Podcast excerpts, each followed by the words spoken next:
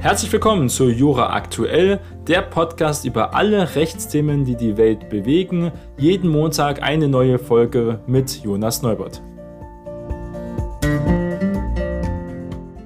Heute ist Montag, der 15. August und wir starten gemeinsam in eine neue Woche. Und ich habe wieder drei interessante Themen mitgebracht. Einmal geht es um die Klage gegen den Bundestag von Altkanzler Schröder. Darüber müssen wir reden. Dann gab es ja einen neuen Steuerentlastungsplan von Finanzminister Lindner. Den gucken wir uns mal genauer an. Und dann eine sehr wichtige und interessante Entscheidung vom BGH. Und zwar ging es wieder um die Frage Suizid oder Tötung auf Verlangen. Also ist es strafbar, zum Beispiel einen Menschen ähm, dann die letzten Möglichkeit zu geben, freiwillig aus dem Leben zu scheiden. Aber nicht auf natürlicher Weise, sondern eben mit Substanzen. Das ist hier dann die letzte Frage. Kommen wir erstmal hier zum Altkanzlerbüro. Darum geht es ja nämlich um die Privilegien, die ein Altkanzler in Deutschland hat. Und die wurden Ex-Bundeskanzler Gerhard Schröder von der SPD entzogen. Er klagt jetzt gegen den Bundestag auf Wiederherstellung seiner im Mai entzogenen Sonderrechte. Der heute 78-Jährige verlangt, dass ihm wieder ein Altkanzlerbüro auch mit Mitarbeitern zur Verfügung gestellt wird. Das ist hier wichtig, das hat auch sein Rechtsanwalt in Hannover mitgeteilt. Die Klage sei beim Berliner Verwaltungsgericht auch eingereicht worden und das werden wir sehen. Sein Rechtsanwalt ist relativ renommiert, muss man sagen, ist bekannter Rechtsanwalt und mal gucken, wie dort seine Chancen sind. Also, um was geht es denn? Es geht um den Streit um nachwirkende Dienstpflichten, die die Altkanzlerin äh, mit erfüllen. Der Beschluss des Bundestags Haushaltsausschusses hat Schröder dann die Mittel für die Ausstattung seiner Büros im Bundestag ähm, eben gestrichen. Und das wird argumentiert vom Rechtsanwalt von Gerd Schröder, das sei rechtswidrig. Es werde behauptet, dass der Bundeskanzler AD Gerhard Schröder nehme die sogenannte nachwirkenden Dienstpflichten nicht mehr wahr und deswegen hat auch keinen Anspruch auf diese Zuwendungen vom deutschen Staat. Und das soll, ist nicht wahr, wird hier von Anwaltsseite verkündet. Und das wird hier nochmal dann schriftlich weiter ausgeführt in den Regeln. Entscheidungen des Haushaltsausschusses, die sind eben maßgeblich ähm, dafür, auch für diese neue Regeln, wird argumentiert von der anderen Seite. Solche Entscheidungen erinnerten im Hinblick auf die Art und Weise ihrer Entstehung eher an einen absolutistischen Fürstenstaat, der nach Gutdüngen seine Mittel verteilt an die Leute, die ihm gut gesonnen sind. So wird es jedenfalls hier von der Seite von Gerhard Schröder ähm, argumentiert, dass das also hier Unrecht sei. In einem demokratischen Rechtsstaat darf so etwas keinen Bestand haben. Kritik ist natürlich das Thema ähm, bei Gerhard Schröder zu seiner Nähe zum russischen Präsidenten Wladimir Putin. Der Altkanzler steht eben besonders wegen seinen Engagements für russische Energiefirmen und seiner Nähe auch zum russischen Präsidenten Wladimir Putin, den er ja auch als Freund bezeichnet, massiv in der Kritik. Der Haushaltsausschuss hatte die teilweise Streichung von Schröders Privilegien aber ausdrücklich nicht mit dessen Arbeit für die Energiefirmen oder seine Haltung zum russischen Krieg in der Ukraine begründet das ist hier wichtig zu nennen. Vielmehr solle die Ausstattung ehemaliger Kanzler nach den fortwirkenden Verpflichtungen aus dem Amt erfolgen, heißt es in der Regelung. Offenbar konnten die Parlamentarier dies bei Schröder eben nicht erkennen. Für Personalausgaben in seinem Büro waren im vergangenen Jahr mehr als 400.000 Euro aus der Staatskasse geflossen. Sein Ruhegehalt in Höhe von 8.300 Euro erhält Schröder nach dem Beschluss ebenso weiter wie den Personenschutz auch. Es geht wirklich um sein Büro und die ähm, zahlreichen Mitarbeitenden.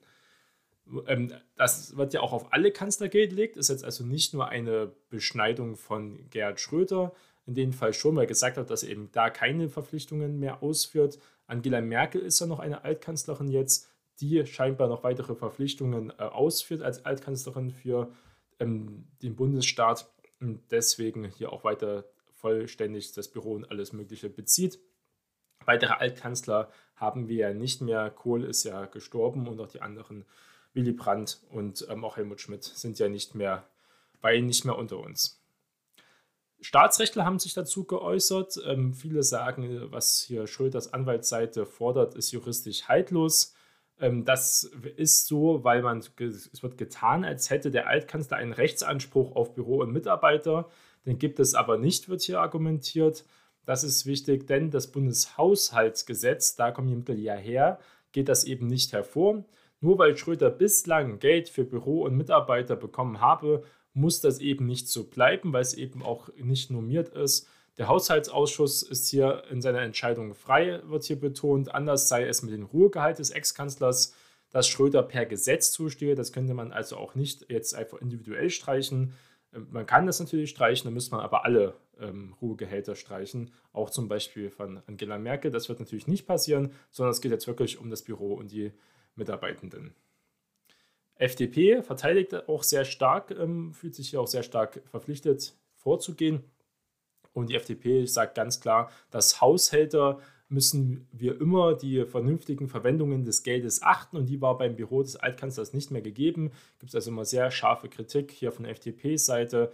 Ähm, die anderen Parteien halten sich relativ bedeckt, außer die CDU und CSU noch und ähm, natürlich auch teilweise die AfD und die Linke, aber von der SPD hat man relativ wenig, genauso auch wie von den Grünen, die sich eher zurückhalten. Aber dazu kommt ja noch, dass es ein Parteiausschlussverfahren äh, gegeben hat. Das wurde aber abgelehnt. Das muss man natürlich auch weiterhin nochmal betonen.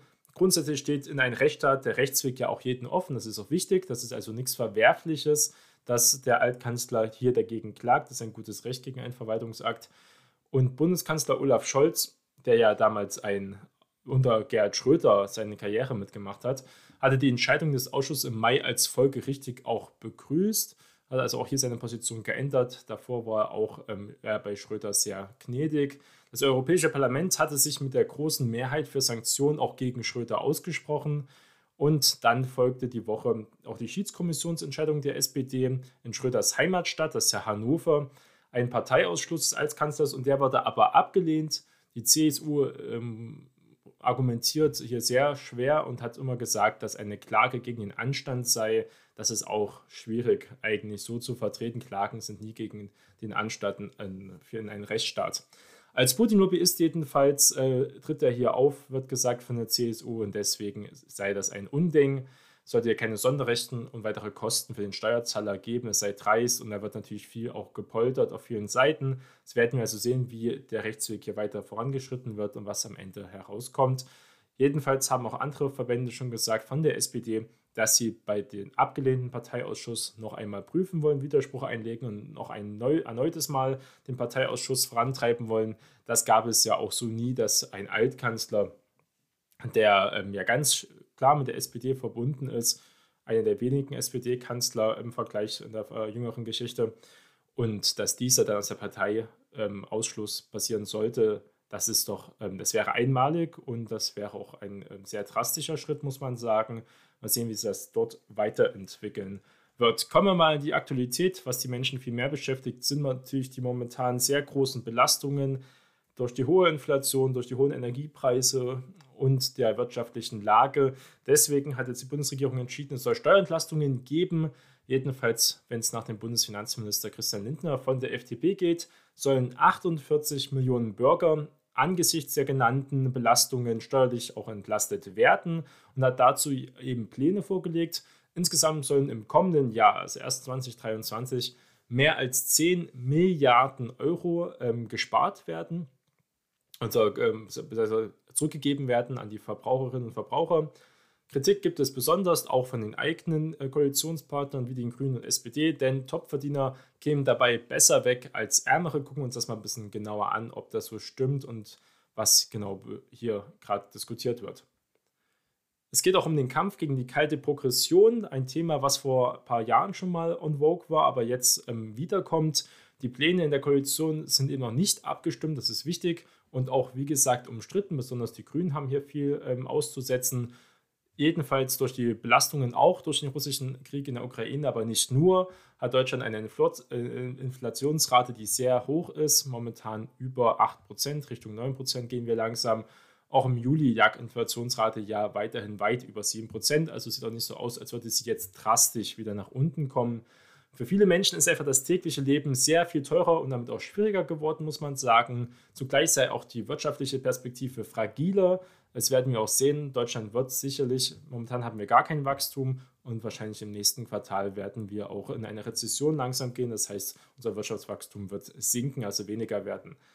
Wir sind also in einer Situation, wo gehandelt werden muss, sagt Christian Lindner. Durch die Steuerreform will er dafür auch sorgen, dass der Staat weniger an der Inflation mitverdient. Das ist eben das Thema. Wir haben 8% Inflation, das wird teilweise ausgeglichen durch Lohnerhöhungen. Dadurch steigt man auch in der Steuerklasse dann auf sehr schnell, weil 8% ist ja auch teilweise viel vom Bruttojahresgehalt, kann man ja mal hochrechnen. Auf einmal ist man in einer höheren Steuerklasse, also auf einmal Spitzenverdiener, wobei man ähm, sich gar nicht so fühlt, weil man ja diese Mehrbelastungen hat.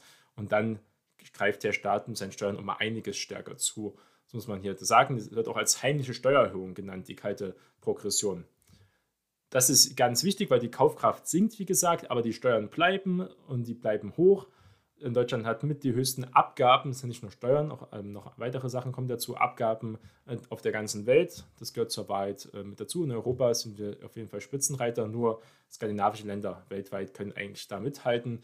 Die Idee des Steuerrechts sei eben, dass starke Schultern mehr tragen als schmale Schultern. So ist es ja das Prinzip, dass man eine Gemeinschaft bildet und die, die viel leisten, auch hier viel im Endeffekt auch zahlen. Durch die Inflationsentwicklung werden aber Menschen, deren Schultern gar nicht so viel breiter geworden sind, nur nominell breiter sind, trotzdem im Steuertarif nach oben geschoben und auch weiter belastet. Deswegen soll das also kommen.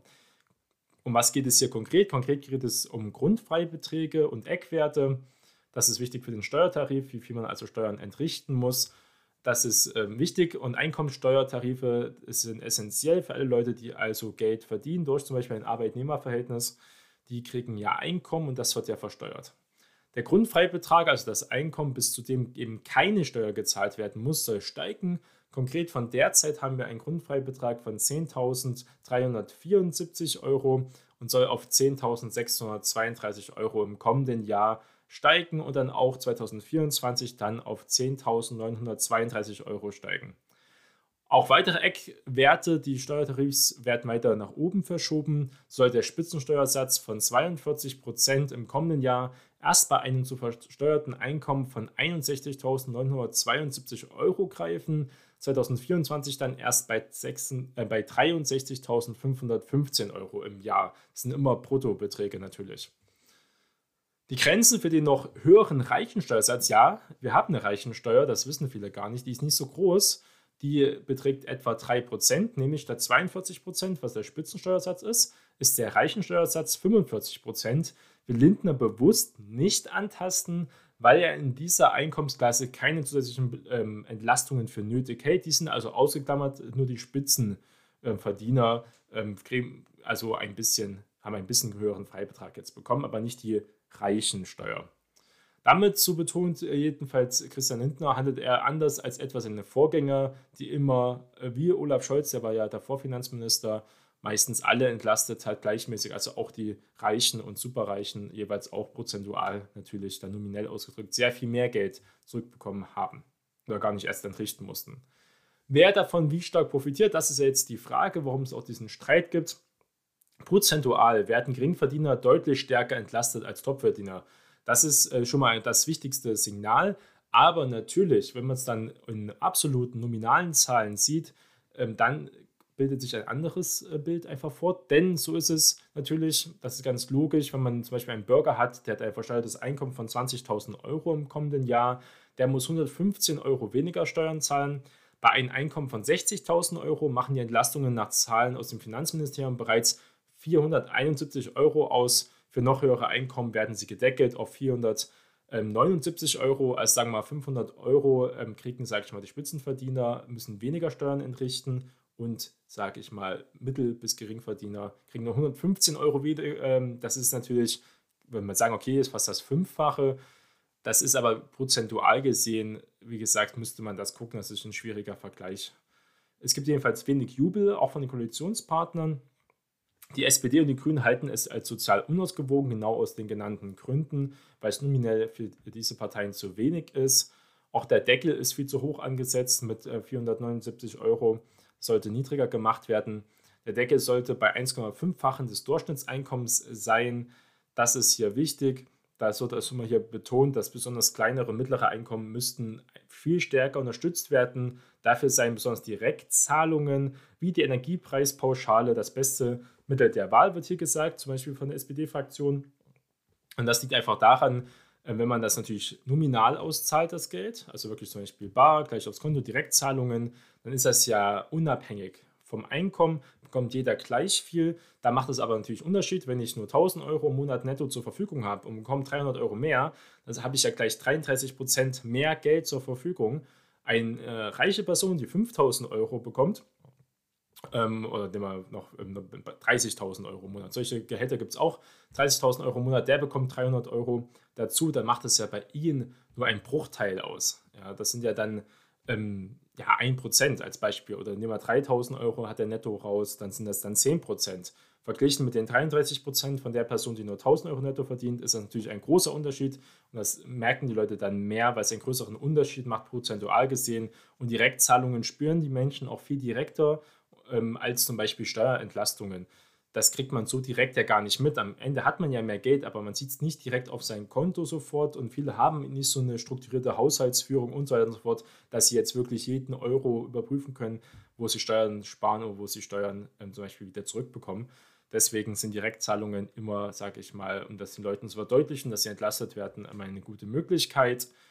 Kindergeld soll auch zusätzlich steigen, das ist wichtig zu nennen. Das Kindergeld soll jetzt in zwei Stufen steigen und damit auch vereinheitlicht werden. Im kommenden Jahr soll es für das erste, zweite und auch dritte Kind monatlich je 227 Euro geben. Momentan gibt es 219 ähm, Euro oder 209 Euro, bin ich mir gar nicht so sicher.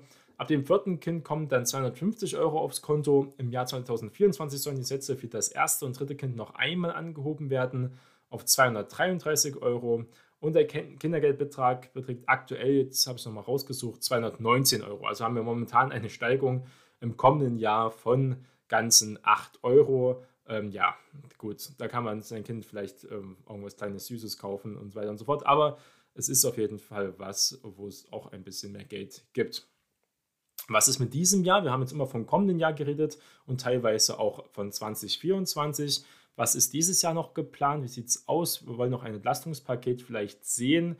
Das ist halt die Frage. Momentan ähm, sieht es nicht danach aus. 9-Euro-Ticket war ja sehr beliebt, ist umstritten, wie viel es jetzt wirklich effektiv gebracht hat. Es hat den Leuten aber ähm, teilweise große Freude gemacht in vielen Bereichen ähm, der Gesellschaft, die wieder mobil sein konnten, auch wieder Ausflüge innerhalb von Deutschland in der Region, aber auch im Nahverkehr nutzen konnten, die selten so günstig fahren konnten. Die Frage, ob sie es wirklich langfristig die Mobilität ändern können, wenn die Preise jetzt wieder, sogar die Bahn hat angekündigt, durch die Mehrkosten wahrscheinlich ein Ticket sogar eher teurer werden.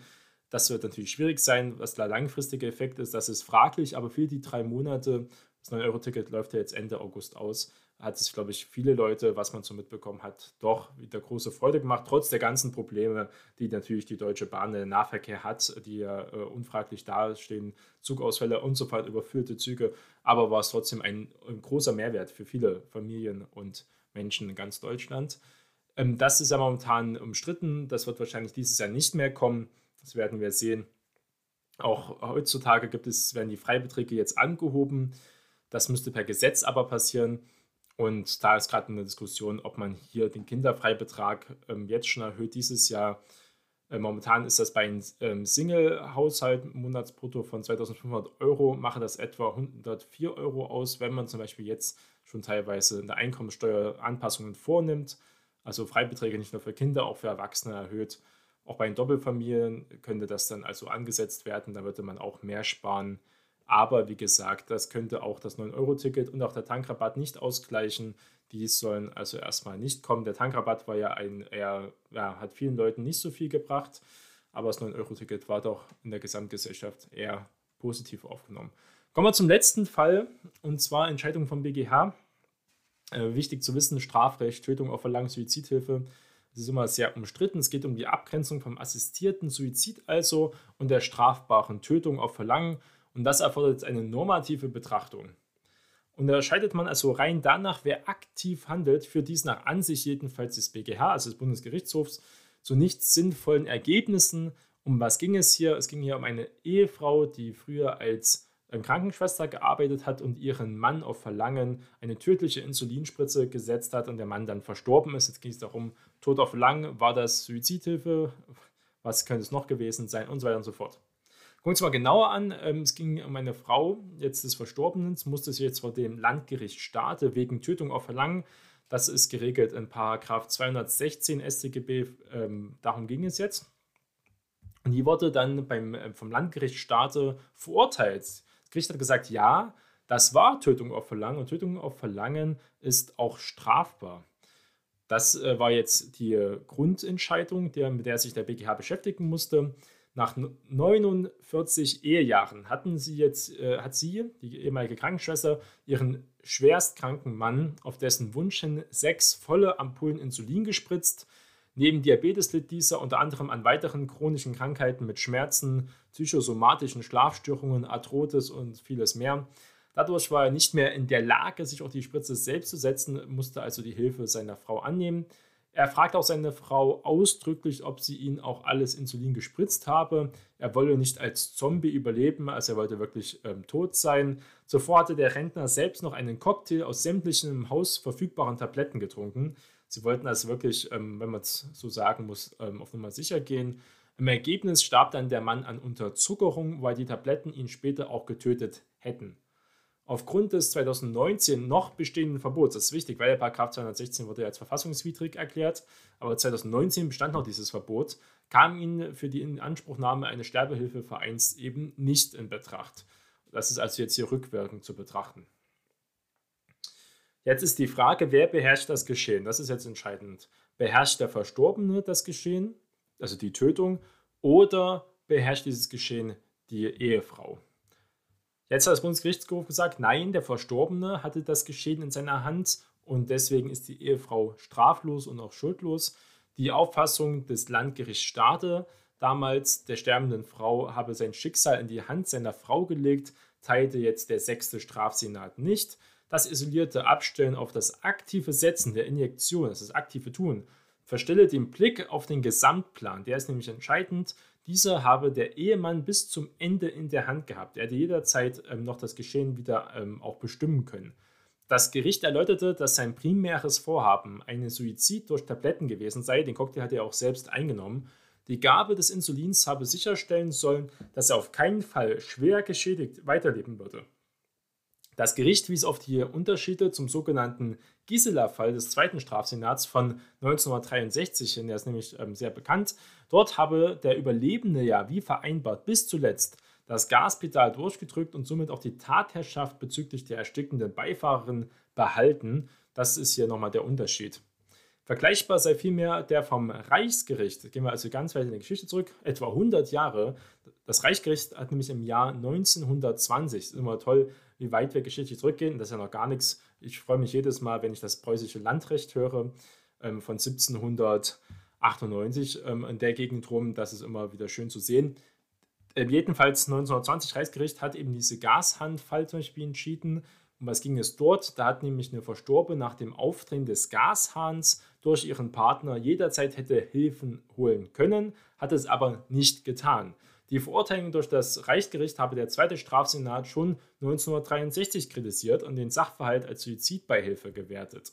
Das ist also wirklich ein langlebiges Thema, was natürlich auch ein essentielles Thema ist im menschlichen Leben, mit dem sich hier auch natürlich die Rechtswissenschaften, die Rechtsprechung beschäftigen muss und auch immer wieder relativ kontrovers ist.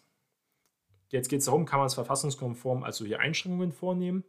Der Senat sprach jetzt jedenfalls im Blick auf die Entscheidung von 2020 zur Verfassungswidrigkeit des Verbots der geschäftsmäßigen Sterbebeihilfe auch die Problematik an, dass eben ein Sterbewilliger rein physisch auf das Handeln eines Dritten angewiesen sein kann, um den Suizid durchzuführen, weil er es eben nicht mehr selbst tun kann. Er, muss, er braucht diese physische Hilfe. Das Gericht befürwortete eine verfassungskonforme Einschränkung von 216 StGB in diesen Fällen, da ansonsten die Selbsttötung ja faktisch unmöglich sei, muss man also hier mit einschränken. Es gab auch Kritik, zum Beispiel die Deutsche Stiftung für Patientenschutz. Die Deutsche Stiftung für Patientenschutz sieht durch diese Entscheidung den Damm zur aktiven Sterbehilfe gebrochen. Der Bundesgerichtshof hat mit seiner Entscheidung das strafrechtliche Verbot der Tötung auf Verlangen de facto aufgehoben, wird zum Beispiel vom Vorstand der Stiftung hier gesagt und dass das eben nicht ähm, so gedacht ist und jetzt momentan ja noch umstritten ist, wie man jetzt den Paragraphen wählt. Da hat sich die CDU und die CSU und die SPD in der letzten Legislaturperiode ja darum gedrückt, den Paragraphen zu renommieren. Das ist jetzt nicht passiert. Mal gucken, ob das die Ampelkoalition endlich mal in den Griff nimmt. Weil Suizidbeihilfe, Sterbebeihilfe ein großes Thema ist für, für Tausende äh, Menschen jedes Jahr, ähm, auch wenn man das oft nie thematisieren möchte, aber es gehört leider mit dazu zum Leben ganz normal. In den Bereichen ist der Tod und ist die Frage, wie weit wir in diesen eingreifen sollten, können und auch dürfen. Und das sollte die Rechtsprechung und die Gesellschaft hier mit entscheiden. Und das wäre bestimmt ein Thema, was wir auch in den nächsten Monaten und Jahren weiter verfolgen. Das war Jura aktuell. Vielen Dank fürs Zuhören und wir hören uns bald wieder.